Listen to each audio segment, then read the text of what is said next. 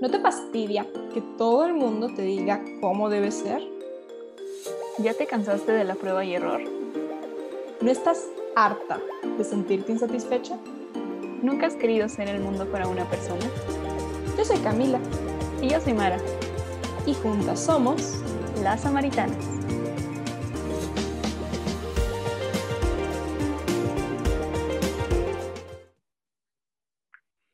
Hola, ¿qué tal? Bienvenidos nuevamente a Las Samaritanas. Nos da mucho gusto tenerte aquí. Gracias por tener play.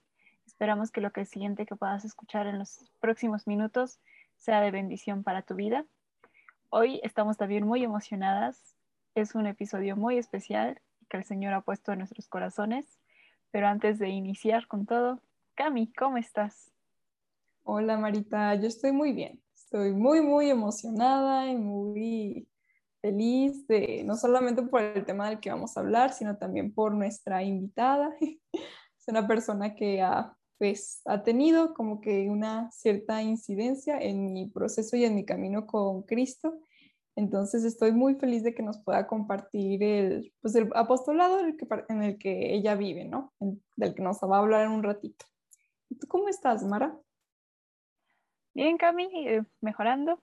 porque estuve enferma esta semana, pero nada que no se arregle. Pero sí, igual coincido con, coincido que muy emocionada. Eh, en lo particular, es un tema que me simpatiza y que me preocupa también. O sea, al estar como dentro del personal del área de la salud, encuentro varias fallas, pero también varias cosas que podemos fortalecer. Ya iremos platicando un poco más adelante, pero Estela, ¿cómo estás? Bienvenida con nosotras. Hola chicas, ¿qué tal? Em, ¿Cómo estás Mara? ¿Cómo estás Cami? Un gusto de saludarles y estar aquí, eh, aunque sea de manera virtual, saludándoles. Eh, adiós, gracias, me encuentro muy bien, esperando lo mismo de ustedes. Ay, sí. Muchas gracias Estela por haber aceptado nuestra invitación. Y bueno, nos gustaría que nos hablaras un poquito de ti, quién eres, mm, dónde estás, a qué te dedicas. Bueno, pues eh, mi nombre completo vendría a ser María Estela Alcaraz, pero de cariño dentro de mi apostolado me dicen Esteli. Eh, yo actualmente tengo 28 años, soy licenciada en educación. Eh, bueno, y dentro de la iglesia, actualmente ya soy catequista en mi parroquia de la confirmación. Ya voy como ocho años haciendo este apostolado de catequesis y mm, me he consagrado el año pasado a María, soy esclava de María. Eh, y bueno, dentro de mi otro apostolado, porque tengo otro apostolado virtual, es totalmente virtual, que es el Club de María, en donde, bueno, yo hice mi promesa de castidad en el Club de María el año 2014. es muy, muy antiguo. Soy una de las primeras generaciones que hice eh, las promesas de castidad. Y luego, el 2017, me invitaron a formar parte del equipo de tutores del Club de María, donde yo ya eh, motivo e instruyo a otros jóvenes en una preparación para que puedan comprender y entender el tema de qué es vivir en castidad. Y al final de la preparación, eh, realizan una promesa de castidad en una Eucaristía. Entonces, más o menos voy por ahí, esas son las cositas básicas, eh, bueno, vendría a decirse eh, en resumidas cuentas lo que yo hago actualmente, ¿no? qué hermoso, qué hermoso, qué bonito catequista y aparte tutora en el Club de María, del cual ya vamos a hablar más en un ratito. Pero bueno, antes como que Igual hay personas que están escuchando esto de promesa de castidad, de María y así, y como que están un poquito perdidos con respecto a qué son todas estas cosas. Así que yo creo que la primera pregunta que habría que contestar es, ¿qué es la castidad? ¿Qué nos dirías tú, Esteli? Pues mira, muchas personas tergiversan el significado de la castidad no lo entienden, bueno, es que se quedaron con la idea que el mundo les da. Y en realidad es otra la sintaxis que nos quiere decir la palabra castidad. Castidad vendría a ser em, un modo de vivir, un modo de controlar tus sentidos ante el mundo, ante las cosas, no solo del aspecto sexual, sino de, tu comportamiento, de tus acciones, de tus obras, en todo en sí engloba la castidad, ¿no? Eh, es básicamente el control que uno tiene ante el mundo, ante, ante los impulsos que a veces eh, mal llamado viene a decirse que los humanos tenemos impulsos, porque si bien esos impulsos son controlados por nuestra mente, que el Señor nos otorgó un raciocinio para saber manejar esos sentidos. Por tanto, la castidad me ayuda a que tenga ese control concreto de esas acciones. Y sobre todo creo que mucha gente se quedó con el concepto de castidad literalmente de la Edad Media porque todos hemos escuchado del famoso cinturón de castidad de cuando hemos visto un museo de la Inquisición y demás como esta idea únicamente de no tener relaciones sexuales, pero va más allá, va, desde esta parte de me estoy guardando para un propósito mayor, me estoy guardando porque soy más allá que un simple cuerpo. Mi cuerpo y mi espíritu son uno solo y ese acto, como lo menciona Juan Pablo II, ese abrazo esponsal, va, te tiene que llevar al cielo, es parte de la santidad de un matrimonio y por eso está reservado para tal. Pero sí lo hemos convertido en un gran no cuando la castidad son muchos sís. Así es, exactamente, ¿no? O sea, va más allá de ese control, ¿no? O sea, es un control que te favorece desde lo más mínimo de tus pequeñas acciones hasta llegar a ese tema de lo que es el tema de guardarse para un propósito en específico. Bueno, si, si es el caso de tu vocación, el matrimonio para tu futuro esposo. Y si es el caso de que tu vocación es para la vida religiosa, con mayor razón, es como que te preparas para realmente hacer tu voto de castidad, porque eso es muy diferente a hacer una promesa que hacer un voto. Entonces, eh, va para ambas vocaciones. Entonces, si uno tiene claro, o sea, en realidad va para los laicos, ¿no? Si uno tiene claro eso, tu vida va por buen camino y nadie tendría por qué desviarte de eso, ¿no? Si tú la tienes claro, entonces la vida te da esa libertad, porque muchos dicen que la castidad no te da una libertad, pero esa es la libertad del mundo en realidad. Cuando en realidad nos liberamos de las cosas del mundo para tener la libertad que Dios quiere para nosotros. Entonces eso vendría a ser eh, la castidad en pocas palabras, ¿no? Y, por ejemplo, me gusta mucho esto que estás mencionando ahorita de la libertad, porque hoy en día tenemos como que mucho la idea de que el mundo nos vende la idea de que libertad es poder hacer lo que yo quiera y es actuar conforme a mis deseos inmediatos, ¿no? Si tengo hambre, como, si quiero mm, lo que sea, lo hago. Entonces, ¿por qué la castidad nos da la verdadera libertad? Bueno, para empezar, ¿qué es la verdadera libertad? ¿Qué es esa verdadera libertad que nos da la castidad? Es que es ahí justamente como tú dices, ¿no? O sea, em, cuando uno no tiene un orden en su vida, hace, actúa como un animalito. ¿Qué hacen los animalitos, no? O sea, ellos actúan por instinto, dicen, o por impulsos. Ellos duermen, porque tienen la necesidad de dormir y lo hacen. Se despiertan y tienen hambre y comen automáticamente algo. Y es así, incluso cuando se tienen que reproducir, a lo primero que ven van y lo hacen. Y listo, ¿no? Y es más o menos así. Y eso muchas veces se ha querido como que el mundo mostrarte que tú también actúas así, actuar como un animal, donde no piensas y solo haces caso a tus instintos. Entonces ahí es el error de caer en esa falsa libertad, en esa falsa libertad de hacer lo que realmente mi cuerpo supuestamente es lo que me está pidiendo. Pero Dios justamente nos ha regalado el don de pensar, de tener una cabeza en donde nos ha puesto el cerebro para decirnos, a ver, ¿qué es lo que em, tengo que hacer correctamente? Si eso es bueno para mí o no es bueno para mí, ¿no? Justamente hablamos de libertad, ya saliéndose solo un poquito del tema, pero solo para aclararlo, que Dios nos otorgó una libertad.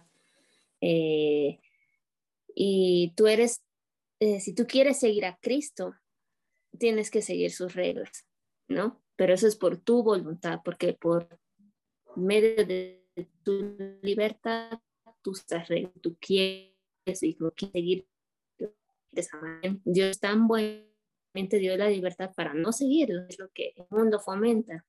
El mundo te fomenta que hagas lo que tú quieras, que creas a Dios en su manera, que hagas lo que, lo que tu cuerpo te pide, y más o menos va por, por ese lado, esa falsa libertad. Pero la verdadera libertad es justamente seguir a Cristo y seguir su evangelio para luego alcanzar el, el regalo más hermoso que es la vida eterna. ¿no? Entonces estamos aquí en, la, en el mundo yendo contra corriente, porque así nos pide Cristo ir, ir contra corriente. Y parte de ir de esa contracorriente es vivir en castidad, porque es lo que el mundo jamás te va a decir que lo hagas. El mundo siempre te va a incentivar por el otro lado. Entonces, pienso yo que va por ese lado el tema de la libertad. Y justo ahorita que mencionas esa libertad, o sea, puede sonar absurdo, ¿no? Porque muchos nos dicen, es que no tienes que seguir haciéndolo, o no, son muchos no, pero eventualmente te das cuenta que ese aparente no te hace sentir lleno, pleno, amado, y en cambio las personas que pues van de un lugar al otro, que viven como tú lo mencionas por esa necesidad, eventualmente se sienten vacías, ¿no? No hace mucho yo escuchaba testimonios que decían, y de verdad te sentías bien estando con tantas personas y decía, la verdad es que muchas de las veces llego a mi casa sintiéndome más vacío y más mal de lo que estaba originalmente. O sea, y es como estar tomando siempre agua de mar y nunca te sacia, nunca te sacia, al contrario, te da más sed y te hace sentir peor. Y es como igual. Sí, justamente es así. Perdón, Cam. sigue, sigue. Adelante. Eh, bueno, no solo acotando un poco que eh, las personas que se convierten, o sea, que se convierten a la iglesia, tratan de acercarse un poco más a Cristo, justamente es porque tienen esos, han tenido esos vacíos en sus vidas, no, no les llenaban nada, o sea, el mundo te puede llenar de muchas cosas, pero jamás te va a llenar del amor de Cristo y lo que implica vivir en, su amor.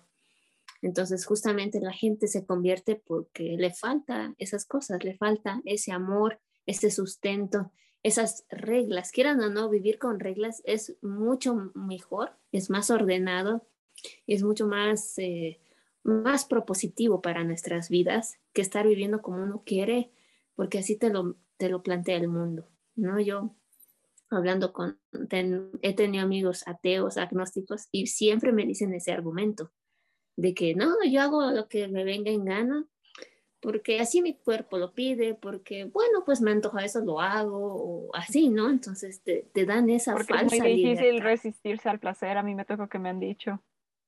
Sí. Claro, claro, el placer es lo principal, ¿no? ¿Ve? O sea, o sea, es como hablamos de un placer súper mm, superficial que vendría a ser el tema de la comida, por ejemplo, ¿no? Te encanta el dulce, un pastel, eh, lo que sea, y te lo comes, ¿no? O sea, mm, quiero eso, pero sabes que te hace daño, pero igual lo haces porque te gusta, entonces ya, ¿qué me importa? Yo voy y lo hago. Y lo mismo pasa con el tema de la carne, la carne, nosotros somos carne, ¿no? Entonces la carne es débil, de ahí viene esa frase, que obviamente te gusta a alguien, etcétera, y quieres estar con esa persona, entonces te lanzas y no importa lo que pase, con tal de complacer ese deseo instantáneo que, que, el mundo te dice, hazlo porque ese momento es lo que, lo que vale, ¿no? Pero no es así. Y es aquí como que aclarar un poquito, igual que cuando decimos, por ejemplo, que libertad para hacer lo que te hace bien, no es que el acto sexual en sí mismo sea algo malo, por supuesto que no es algo malo, o sea, pensemos en todas las cosas hermosas que tiene pues el acto sexual, ¿no? si fuera algo malo, en primer lugar, Dios no lo hubiese creado, no hubiese decidido que esa iba a ser la forma en la que iba a traer más personitas al mundo, ¿no? O sea, entonces esto ya nos dice de que esto no es algo malo. Y por otro lado, también la sexualidad, ¿no? vivida, vivida dentro de la gracia de Dios conforme a la manera en la que Él lo planeó, de alguna forma ayuda también a unificar y a fortalecer la relación entre el matrimonio. Mara hablaba hace un ratito acerca del abrazo esponsal porque Juan Pablo II se refería a cuando, el, pues cuando marido y mujer tienen relaciones sexuales, se refería a ese acto como un abrazo esponsal, ¿no? Porque él decía, no es solamente una unión de cuerpos, es una unión de almas, ¿no? Entonces, cuando hablamos de esto de no hacer lo que te haga mal, no nos referimos a que el sexo en sí sea algo malo, porque no lo es. Lo que es malo es primero convertirlo en un fin en sí mismo que es lo que decía Estelia acerca del placer. El placer no es malo, o sea, o sea, uno siente placer hasta en cosas que no tienen nada que ver con, con lo sexual, uno siente placer cuando ve una película que le gusta, cuando recibe el abrazo de una persona, son sensaciones placenteras y no son malas. Pero el tema es que no podemos convertir el placer y la obtención del placer en el único fin de nuestra vida. O sea, el placer al fin y al cabo, para lo que lo creó Dios, el placer sexual, lo creó para hacer como que fortalecer la unión dentro del matrimonio, que es uno de los fines del abrazo esponsal, unificar el matrimonio. Y que no puede ser lo único que sustente una relación, ya sea en un matrimonio, porque si muchos matrimonios con todo y eso apenas si sobreviven, tiene que tener una base más fuerte, ¿no? No hace mucho veíamos, volví a ver la película de Juego de Gemelas y me llamó la atención una frase que Hallie le dice a Meredith, ¿no? Le dice, es que el matrimonio es algo más que solo sexo, ¿no? Y inclusive Meredith le responde, tu papá sí que te subestima. Porque es verdad, o sea, tiene que ir más allá de eso. Y en el caso de la gente que se consagra, de los sacerdotes, de los laicos consagrados, no tienen teóricamente, digamos, esa parte. Sería realmente como vivir reprimidos y también como negarse a sí mismos y en algún punto tendrían que explotar. Entonces ahí es cuando te das cuenta que sí es parte de ti, pero no es absolutamente todo, porque luego lo voy a decir, no eres solamente un cuerpo, no eres solamente hormonas y sensaciones, eres mucho más que eso y estás llamado a dar más que eso. Sí, incluso eh, yo una vez leí algo, bueno, tenía un amigo, tengo tantos amigos que son del mundo increíblemente, Dios así me pone personas, que me decía que el tener relaciones sexuales era una necesidad. Y yo le dije, dime un caso en donde hayas visto que alguien se haya muerto por abstinencia. Y ya pues se quedó callado y no hay, no existe tal cosa. Nadie se muere por, por eso, ¿me entienden?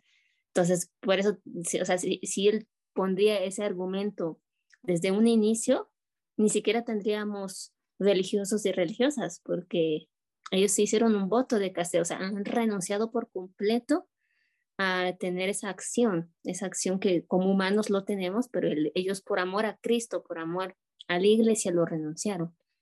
Entonces no hay tal necesidad, no hay tal. Uno realmente tiene el poder acá en la mente que el Señor te dio ese don para saberlo controlar.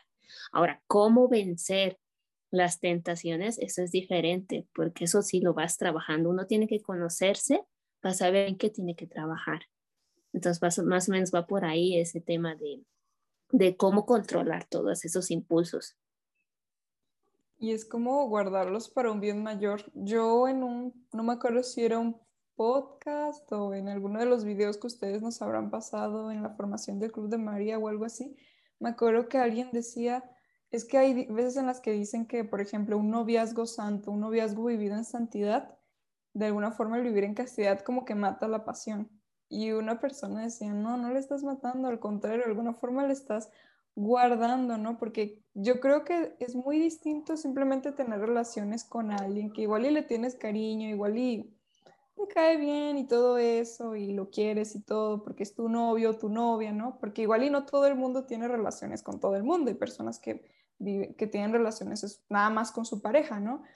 Pero qué distinto es eso a realmente como que lo que es ya en sí el abrazo esponsal, cuando ya están casados, cuando ya se han prometido amor eterno, cuando ya han dicho en frente de Jesús Eucaristía que se van a amar para siempre, que quieren irse juntos al cielo tiene un significado muy distinto, ¿no? Entonces, de alguna manera, la, guardar la pureza en el noviazgo, de alguna manera te prepara para que cuando, si llegas al matrimonio con esa persona o para la persona con la que sí llegues al matrimonio, que realmente se vuelva algo todavía más especial. Estás como que invirtiendo, no estás matando, al contrario, estás como que invirtiendo en amor, por así decirlo.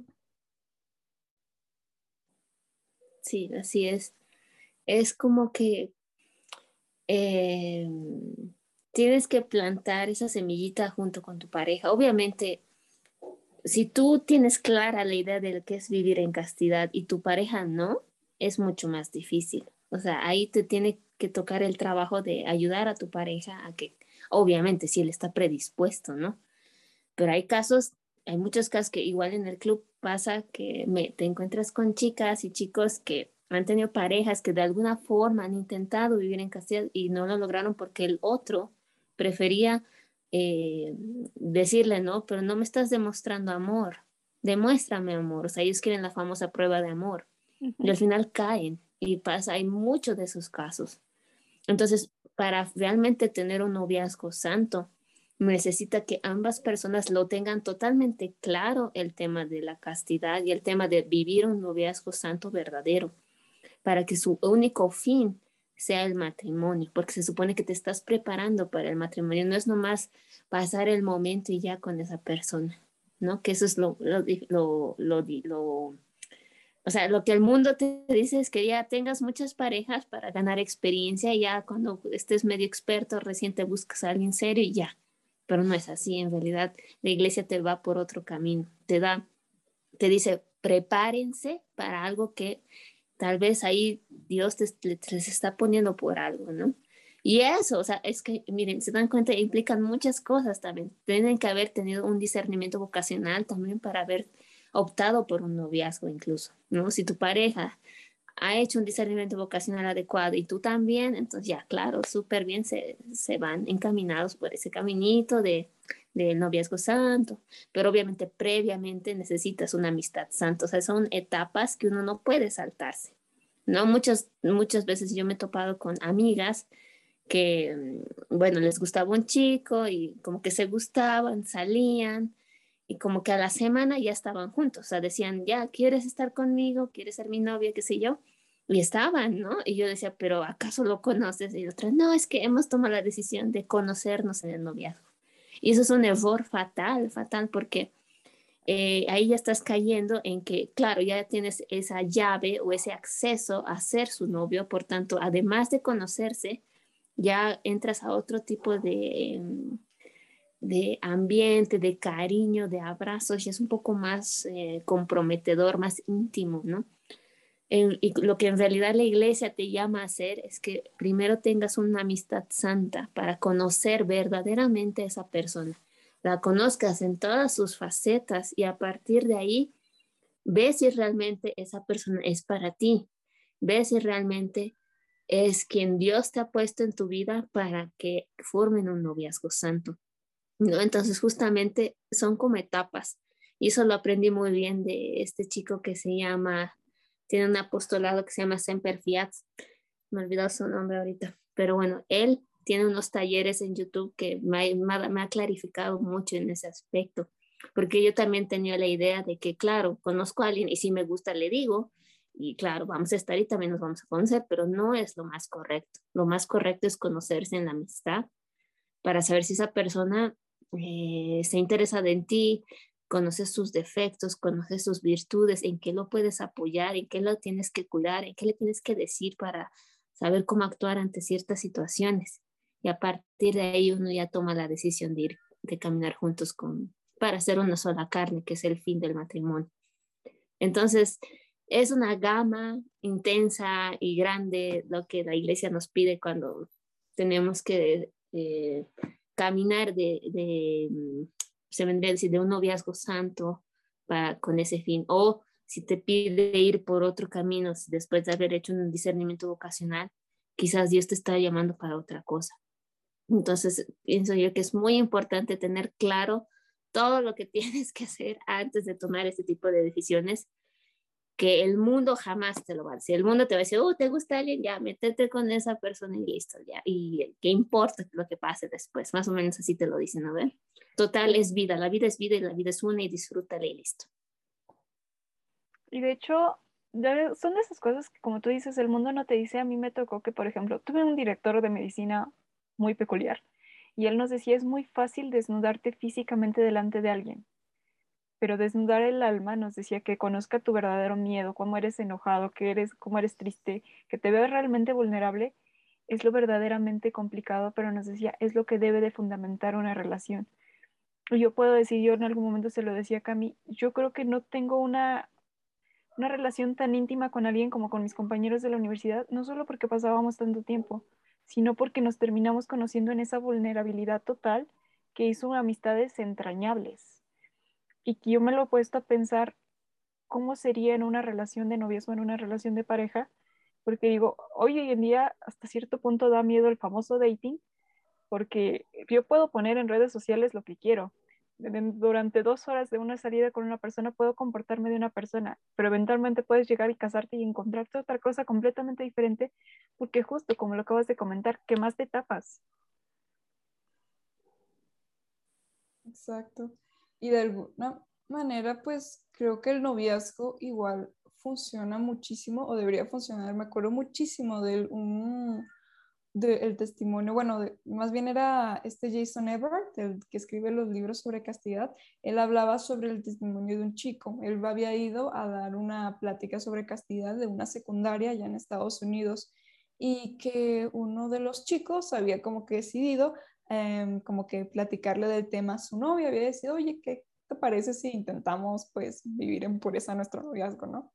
Y que entonces él como que en su intento por hacer esto, tú dijo que como que cuando se le empezó a hacer difícil, él hizo una lista de mil cosas que podía hacer con su novia que no fueran como que tener relaciones. ¿Y por qué esto es importante? Porque de alguna forma también aprendes a demostrarle amor a la otra persona de otras maneras y aprendes también como que a, a, eso, aguantarla de mal humor, aguantarla cuando tiene hambre, cuando ha pasado días sin dormir, como que creo que de alguna forma esto te ayuda muchísimo a conocer más a la otra persona y a ver si realmente la amas de verdad, saber si realmente una vez que ya las sensaciones como físicas no están como que nublando tu juicio, realmente amas a esta persona, esta persona que cuando está de mal humor grita un poco, esta persona que cuando tiene hambre luego igual y te contesta feo o algo así.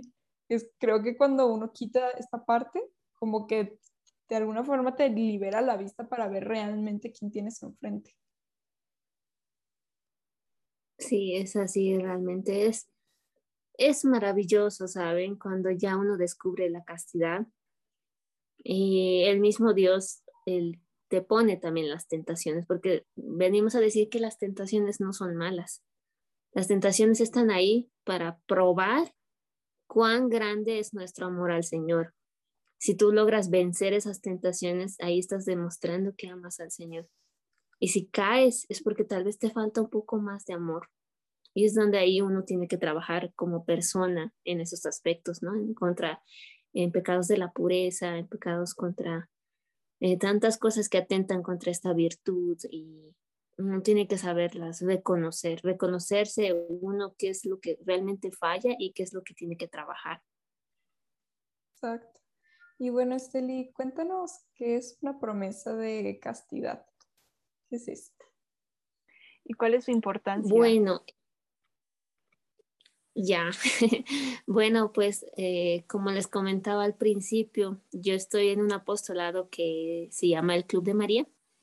Ya actualmente ya vamos a cumplir siete años como apostolado así existente, en donde en esta em, preparación bueno, es un club donde tú entras, te preparas, recibes información acerca de la castidad, de la pureza, de todo lo que implica, para que luego un día hagas una promesa de castidad. Bueno, ¿qué es una promesa? Una promesa es decirle eh, que al Señor en una Eucaristía que te estás comprometiendo a vivir de manera casta tu vida. Y como hablábamos al principio, ¿qué era castidad? Justamente es ese control de tus impulsos, control de, de todo tu ser en sí, para vivir de manera más correcta como el Señor nos manda, ¿no? Controlando los impulsos de la carne, los impulsos de, tu carácter, de varias cosas. Y eso te ayuda a vivir en castidad. Entonces, una promesa justamente es recordar lo que tú le has prometido al Señor eh, un día para no caer en esos pecados, ¿no? Y si caes, te levantas, pero ahora con más fuerza.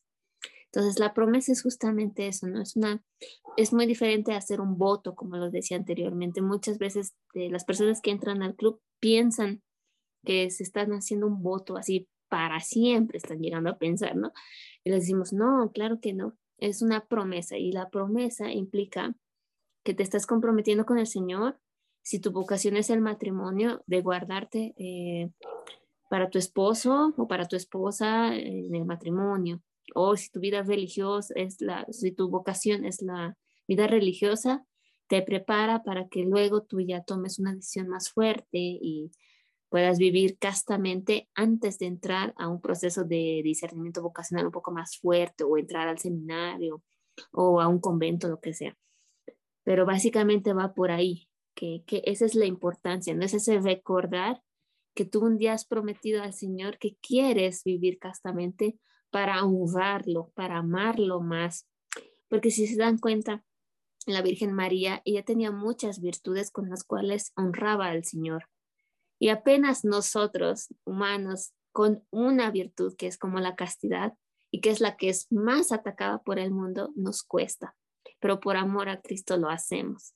Entonces hay que saber eh, imitar a María en ese aspecto. Justamente por eso el apostolado se llama así, el Club de María, porque es de María en quien tenemos que imitar eh, esa virtud que ella tanto ha fomentado desde un principio hasta el final, hasta el día de hoy, que nos sigue motivando a que podamos vivir realmente castamente, porque es uno de los, el, el pecado contra la castidad, vendría a ser la lujuria, la impureza, y es lo que más frecuentemente el mundo hace, más que, digamos, robar, más que la avaricia, más que cualquier otro pecado capital, lo que más comúnmente se hace es justamente los pecados que atentan contra la virtud de la castidad y la pureza.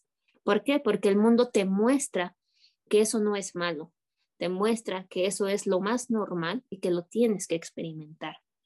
Y ahí es el error, ese es el error que se cae y por eso es tan fuertemente atacado en las personas. Por eso es que nosotros se fomentamos a que realmente uno puede vivir castamente para honrar al Señor. Y que además creo que... Oh, Dale, Jaime. Bueno, que creo que es muy importante esto que mencionabas al principio de cómo la castidad no es únicamente controlarte en lo que se refiere a la parte sexual. Por ejemplo, Juan Pablo II definía la castidad como liberar al amor de cualquier tipo de egoísmo. Es decir, o sea, si yo, yo que, o sea, si yo llevo un, un anillo de castidad, si yo hice una promesa de castidad, me estoy comprometiendo a amar a la gente, a no utilizarla, como tú decías, algo muy importante, a moderar mi carácter. Oye, igual yo soy una persona muy enojona y eso lastima a las demás personas. Bueno, pues eso también, o sea, lastimar a las demás personas y enojarme y que no me importe cómo se sientan los demás, también estoy atentando en contra de la castidad, porque estoy regresando hacia mí misma y hacia lo que yo necesito y hacia lo que yo quiero. Por eso es que una promesa de castidad es tan hermosa porque engloba toda tu persona. Tú estás comprometiéndote a resguardar tus impulsos, todos tus impulsos por el bien de la otra persona y también por tu propio bien. Al fin y al cabo, esto también a quien más beneficia a la persona que hace la promesa. Sí, es esta parte en la que yo lo terminé de entender. Por ejemplo, yo estudié en un colegio religioso toda mi vida y en algún momento la gente me decía, es que ustedes les dicen a todo que no o te pintan que el noviazgo es malo y el clásico de las películas de que alguien se está abrazando en la escuela y sale la monjita dándole de reglazos así de no se abracen. Y les decía, no, realmente a nosotros no nos tocó vivirlo así. Le digo, yo me acuerdo que inclusive cuando nos hablaban de la parte de las relaciones sexuales nos decían, es que es un momento tan bello que ni siquiera se planea, simplemente se da. Y yo lo terminé de entender ahora escuchando Teología del Cuerpo. Cuando comprendes que eres un don y la otra persona es un don en sí misma, y como tal por eso mismo la respetas. No la buscas cambiar, no la buscas imponer, por lo tanto no buscas utilizarla porque lo contrario al amor no es el odio, es la indiferencia, es el simplemente te tomo porque te necesito y ya cuando no te necesite te voto. Entonces ahí fue cuando lo fui entendiendo un poco más, que no es que te estén reprimiendo, porque inclusive los matrimonios viven en castidad, en esta parte de decir, dude, sabes que mi esposa está enferma, obviamente no le voy a ir a dar lata, ¿no? La tengo que cuidar, la tengo que procurar. Entonces, por eso son un grande sí, por eso vives una libertad, porque si no terminas realmente esclavo de tus pasiones. Sí, es, em, o sea, como les digo, hay que trabajar mucho para que más personas conozcan de esto, ¿no? Y en la misma iglesia, o sea, en la misma iglesia hay muchos jóvenes que no, no lo conocen, nadie les ha hablado de esto, no se habla incluso. Y ahí está el error, el error que falta hablarles de estas cosas a los jóvenes y más aún a los que son adolescentes, ¿no? Que están como que recién entrando a la iglesia, quieren aprender y de, al final de cuentas se terminan saliendo porque nadie les ha dicho la importancia de estas cosas. Entonces ahí está el error de quiénes son los formadores que están en las iglesias, como lo dicen a los, a los chicos, a los jóvenes, em, falta un poco, yo pienso ahí la decadencia, ¿no? Que falta un poco de formación, falta un poco más de actitud, porque muchas veces es por falta de actitud que uno no dice las cosas, o del por temor, mismo. Por, por verse rechazado, por verse como anticuado. Ay, no, o sea, incluso tú llevas el anillo a cualquier lado, o sea, te ven con el anillo, un chico que ya hizo una promesa, digamos, y siempre eh, caen en esa, eh, en el qué dirán, dicen, ¿no? O sea, o sea, me van a ver, van a preguntar y a veces ya toca decir y a veces te humillan. A mí me ha tocado eso, yo que ya tengo mucho tiempo de haber hecho la promesa. En la propia iglesia me ha tocado que, uy, no, la, la Estela ya, como ella ha hecho eso, no, no va a poder ir con nosotros a tal lugar, así poco más, ¿no? O sea, súper despectivo el comentario. Pero yo pues me lo tragué, dije, ya, ¿qué importa? Porque eh, ahí mucho yo pensé y dije, no, tengo que tener la actitud para poder sobrepasar estas cosas, porque si no tuviera esa actitud, ya, pues me deprimo, lloro, ¿qué les pasa? O sea, me pondría súper triste. Pero al final de cuentas, yo he hecho esto por amor. Exacto, y creo que esto que dices es muy importante, un tema de falta de formación. Yo creo que muchas veces, yo creo que eso muchas veces en los grupos de jóvenes se cae como que en dos extremos en el extremo de simplemente te digo no lo hagas porque es malo y no te doy ningún motivo, o sea, cuando hay como que todo un fundamento, o sea, Juan Pablo II no se echó, ¿cuántas cátedras fueron las de teología del cuerpo? 174 me parece, ciento y cacho, más de 100. O sea, la verdad es que perdón, pero Juan Pablo II no se echó casi 200 cátedras hablando de teología del cuerpo, nada más para que tú vengas y le digas a los jóvenes que no lo hagas porque es malo y porque van a quedar embarazadas y ya, y simplemente por eso es malo, ¿no?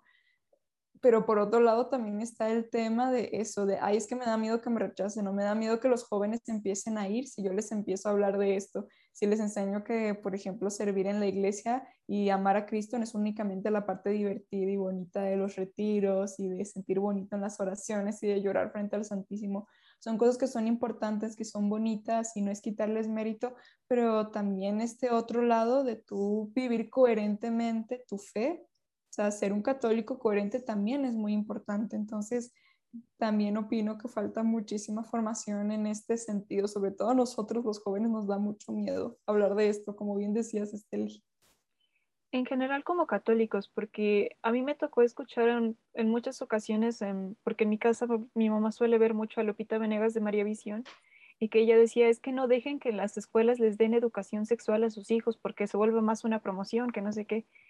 Y yo al principio no lo entendía, por lo mismo de que a lo mejor yo estuve en un colegio religioso, pero cuando hice mi servicio social y en mi, mi internado, y justo lo comentaba hace rato con mi mamá en la comida, te das cuenta que la educación sexual termina como nada más en una prevención de un embarazo o realmente como en una promoción de ve y vívelo.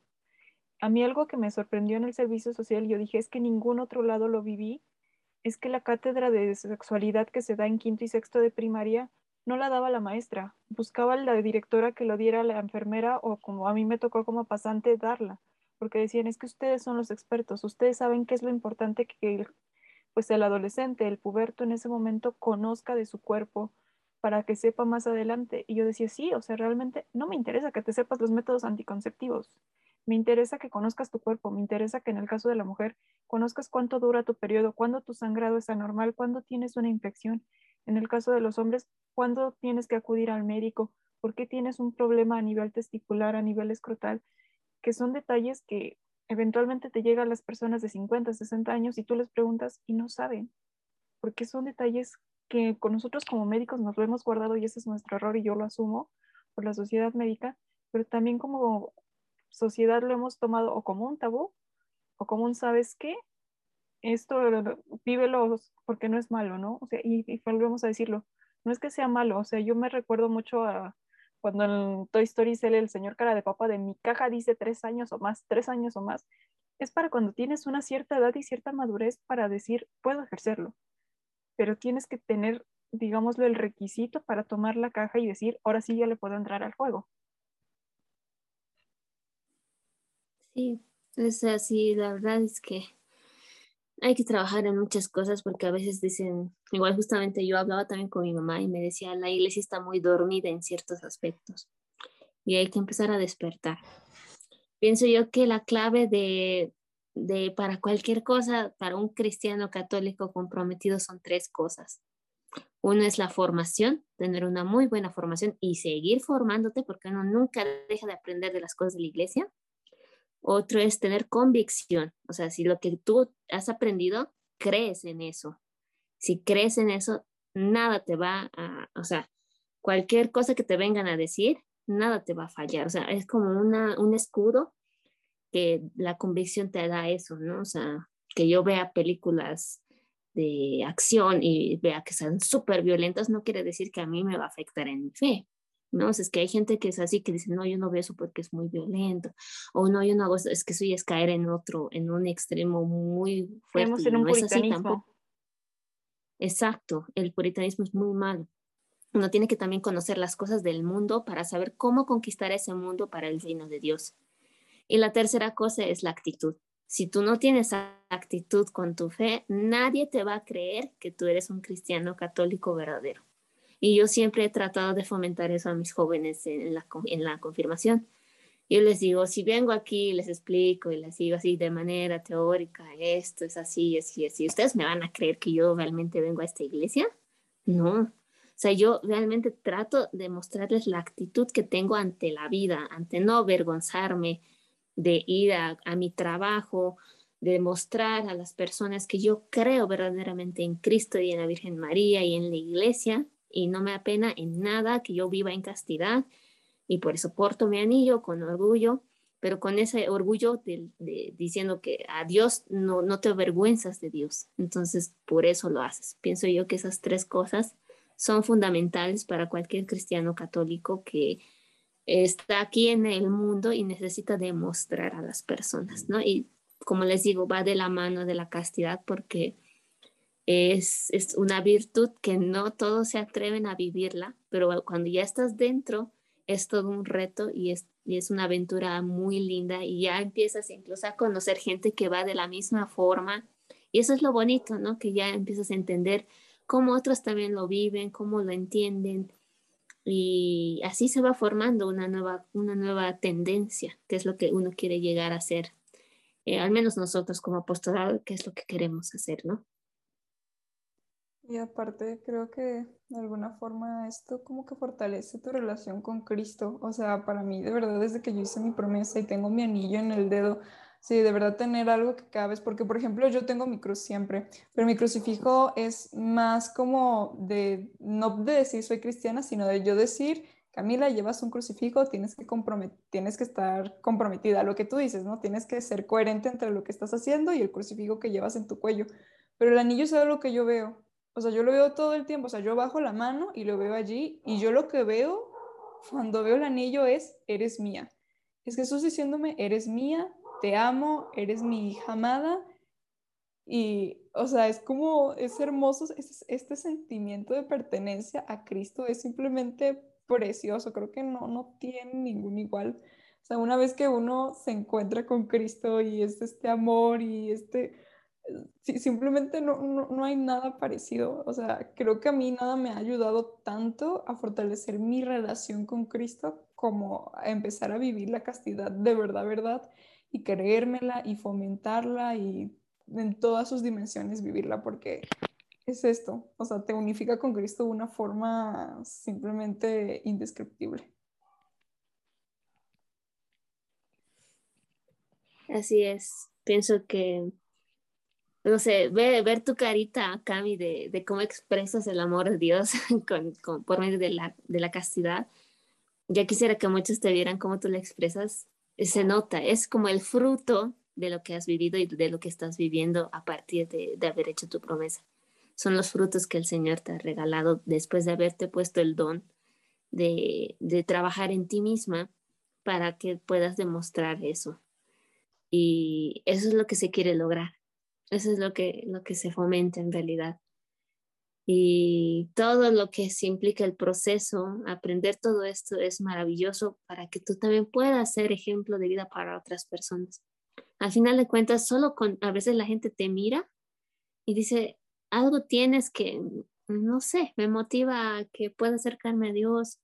Una vez me decía alguien, a veces somos nosotros como Biblias abiertas para alguien que ni siquiera tocó una Biblia alguna vez. Porque entonces mucho hace nuestro testimonio también, mucho hace las acciones, las obras de misericordia que uno puede hacer eh, en el mundo, ¿no? O sea, fácil es la filantropía que mucho fomenta el mundo de hacer cosas por el bien nomás, ¿no? O sea, no, no, no con un sentido religioso.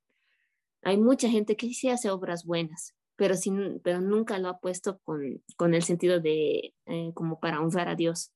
Y cuando uno lo hace así, con el sentido de honrar, para obrar para Dios, Dios ve eso y te lo de, o sea, es como que hace un intercambio para que derrame una gracia en ti, para que derrame la gracia en alguien que lo estaba pidiendo mucho, para que derrame esa gracia que tanto en la iglesia se ha pedido.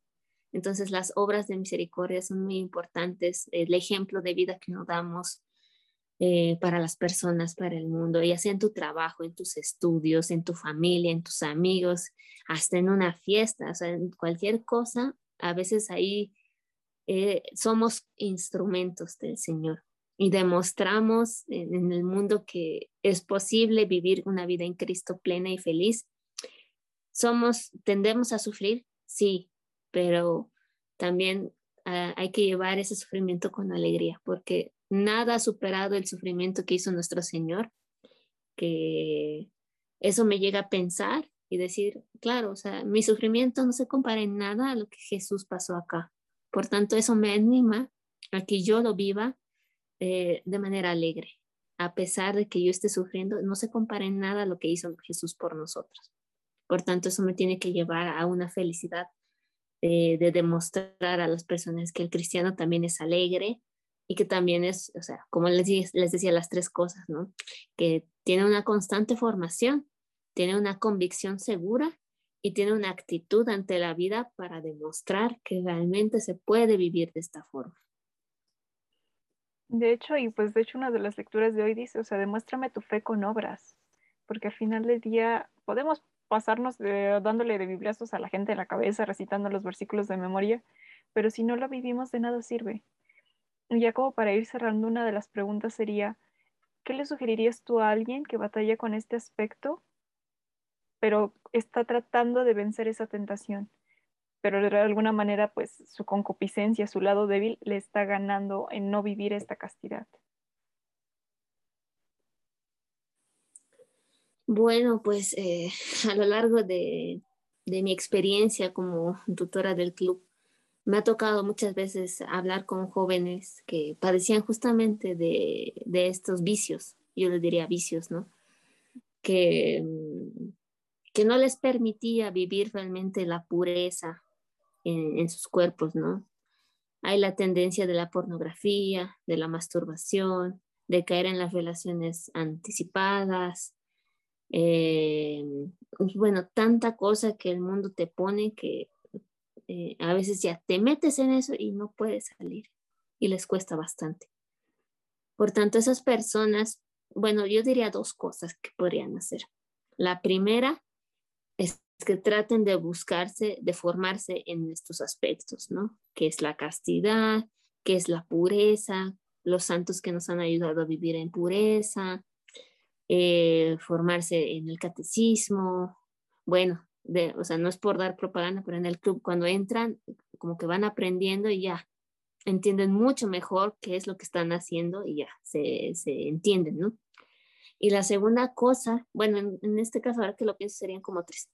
Bueno, la segunda cosa sería que ellos busquen mm, hacer otro tipo de actividades, no, no necesariamente religiosas, por ejemplo, si te gusta hacer deportes, fútbol, lo que sea, en el caso de los hombres, ya, pues eh, si jugabas solo una hora, ahora hazla dos. ¿Para qué? Para que tú te sientas cansado, motivado, tu mente ocupada.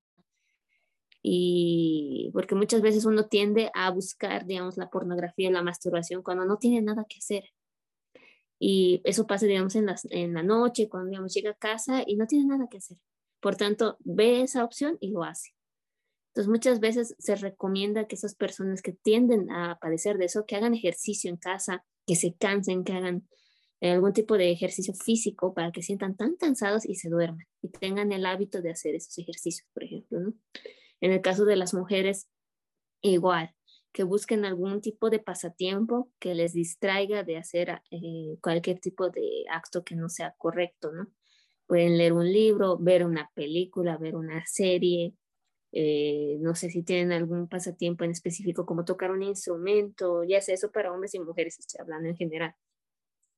Eh, o ver una película, salir con las amigas, tratar de, de mantener la mente en otro lado. ¿No? Y que trate de que se enfoque en otras cosas. O si no, estudiar, estudiar en, en algo que tal vez te han dicho que lo hagas, ordenar tu cuarto, que tal vez no tienes el hábito de ordenarlo adecuadamente, pero ahora sería bueno hacerlo, organizarte con actividades diferentes de, tus estudios, tener mayor estudios, tener la mente ocupada en otras cosas, ¿no?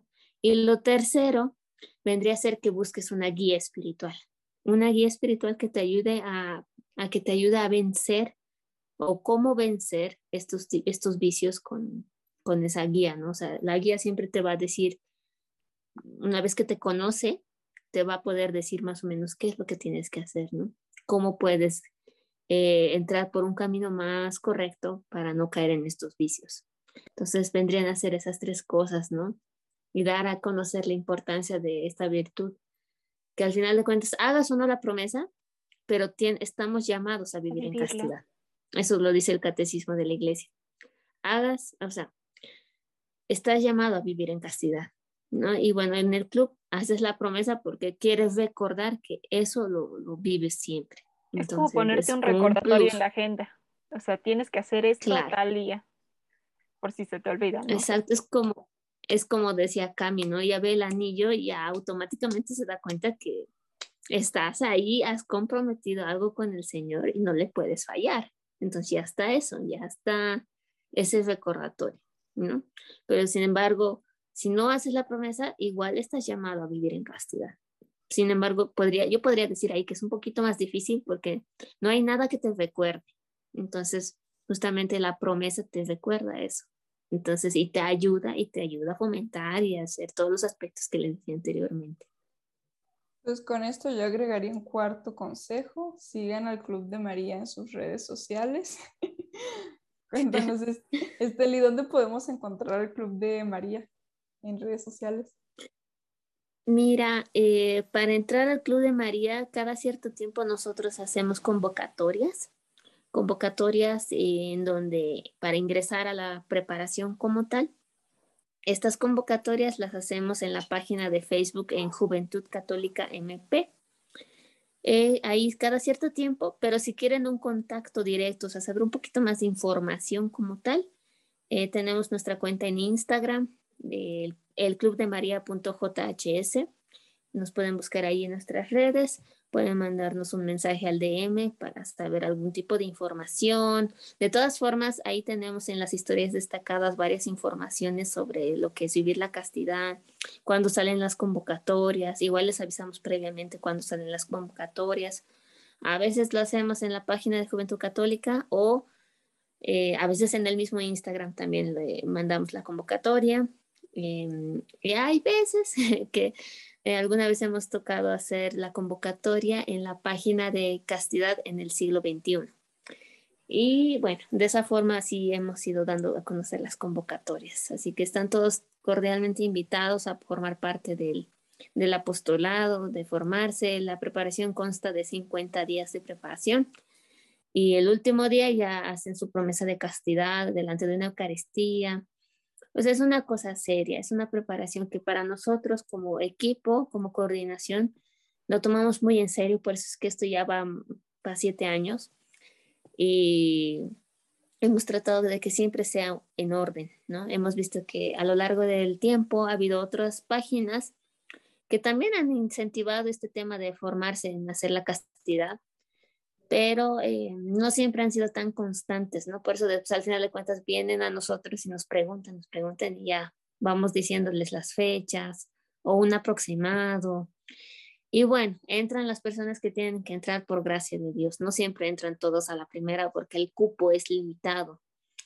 O sea, claro, podrían entrar qué sé yo, 100, 120 personas en un club, podrían, pero nunca va a ser igual porque nosotros hacemos un acompañamiento espiritual y el acompañamiento espiritual toma tiempo.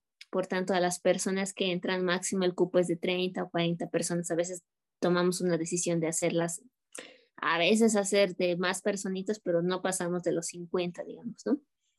Entonces, justamente el club se enfoca en eso, de más que cantidad, hacerlo con una, con, de buena forma, sí, la calidad, calidad de dar una buena formación, que no sea nomás por hacer y ya, y que realmente la persona que está detrás de la pantalla entienda toda la información que se le está dando, ¿no? Y por eso se existe el acompañamiento para que cualquier duda, consulta, consejo se les pueda fomentar, se les pueda ayudar con gracia de Dios. Pues de verdad, muchas felicidades por ser parte de ese apostolado. Creo que es un apostolado, como tú lo dices, poco hablado y que muy necesario en el mundo y que pues faltan manos y estamos tratando de que haya más personas que conozcan esto. Y pues muchas gracias, Esteli. Fue es un gusto escucharte hablar. Gracias, Mara. Estás totalmente invitada igual a formar parte del club. Muchas gracias. Eh, para que formes parte, conozcas un poquito y ya pues también puedas hacer también tu promesa, así como Cami. Eh, y de verdad, gracias por la invitación, les agradezco muchísimo. Yo apenas solo soy un instrumento del Señor para poder dar a conocer su palabra, dar a conocer más esta virtud y tanta cosa que hay que trabajar por el reino de Dios. Así que lo que ustedes hacen también es un, es un granito de arena bastante eh, ¿cómo lo vendría a decir yo? Un, granito de arena que de a poco va a ir anchándose en el mundo para que otras personas puedan escucharles, ¿no? Como decía la Madre Teresa de Calcuta, o sea, sentimos que lo que hacemos es una gota en el mar, pero sin esa gota el mar sería menos. Así es. Muchas gracias, Esteli. Muchas gracias a ti también que nos escuchaste. Te invitamos a que sigas al Club de María. Esteli ya pasó las redes sociales, pero nosotros de todos modos en las historias de Instagram te vamos a compartir cómo puedes ponerte en contacto con ellos por si acaso te llamó la atención hacer esta promesa o conocer un poquito más de la castidad. Y no olvides también seguirnos en dos guion bajos samaritanas y en YouTube como las samaritanas. Nos seguiremos viendo. Muchas gracias por escucharnos hasta acá y que tengas un bendecido lunes, martes, miércoles, domingo, el día que sea. Y que de verdad recuerda que eres un don, o sea, eres un regalo del Señor para alguien más y, la primera persona para la que eres un regalo es para, para el mismo Dios. Así que nos vemos en la próxima semana. Chao. Adiós.